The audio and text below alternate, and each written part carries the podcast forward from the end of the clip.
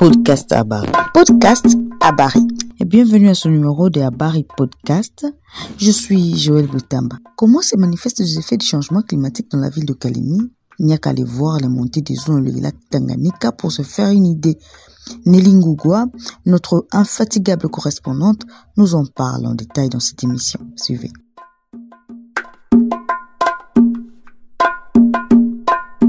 Le lac Tanganyika est le deuxième lac le plus grand d'Afrique par sa superficie qui s'étend entre le Burundi, la Tanzanie, la Zambie et la République démocratique du Congo. Dans la province du Tanganyika, à Kalemi précisément, ce lac est d'une importance capitale pour la population notamment à ce qui concerne l'approvisionnement en eau potable, des espaces de loisirs, de pêche, des détentes pour les habitants de cette ville avec un impact économique significatif dans les activités commerciales liées à leur environnement. Mais cependant, avec le réchauffement climatique, la montée des eaux du lac a dévasté plus de 120 mètres dans moins de trois ans. À Kamkolobondo, une avenue de la ville par exemple, ici quatre avenues de maisons ont été inondées. Les habitants impuissants ont vu leurs parcelles et leurs maisons être emportées par les eaux du lac. Nous sommes inondés depuis 2021. Nous avons la plupart perdu des parcelles. Lorsque les eaux du lac montent comme ça, nous n'avons pas d'autre choix que celui de nous réfugier chez nos voisins les plus proches, où nous sommes obligés de passer nuit dehors avec les enfants. Les autres qui ont un peu de moyens ont déjà déménagé. Nous n'avons pas vraiment de mécanisme pour stopper les eaux du lac. Même lorsque nous mettons le sac, après deux jours, trois, ils sont emportés par les eaux. Vraiment, nous sommes dérangés. Et c'est pas seulement ici à Kamkolobondo. C'est partout. Tous les bords du lac vivent la même situation.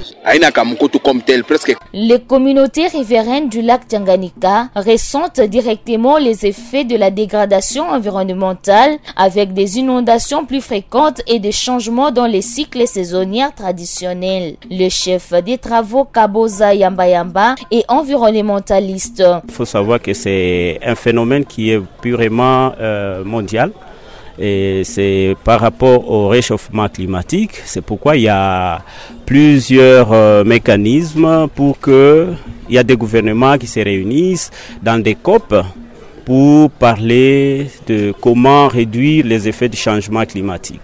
Alors, il faudra que les mesures prises au cours de ces grandes messes soient mises en application. Et si cela n'est pas fait, alors on continuera à être victime de ce phénomène-là de réchauffement climatique. Je crois que notre administration doit aussi se réveiller pour euh, mettre en place un plan d'aménagement de la ville qui tiendra compte de cet aspect-là de la montée des eaux parce que les scientifiques projettent déjà en disant que euh, d'ici 2100, le niveau de l'eau va aller jusqu'à 1 mètre de l'augmentation. Parce qu'il y a un siècle, l'eau a augmenté de 20 cm.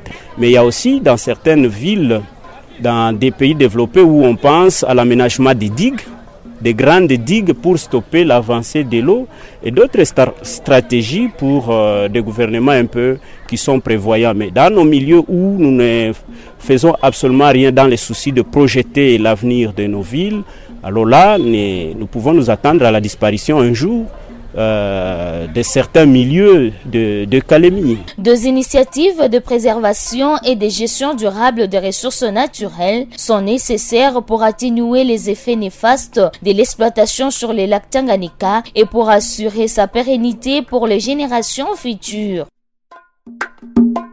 Podcast. Podcast Abari.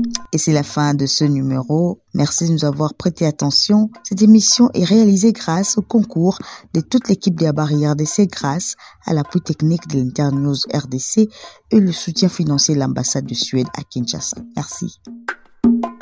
Podcast Abari. Podcast Abari.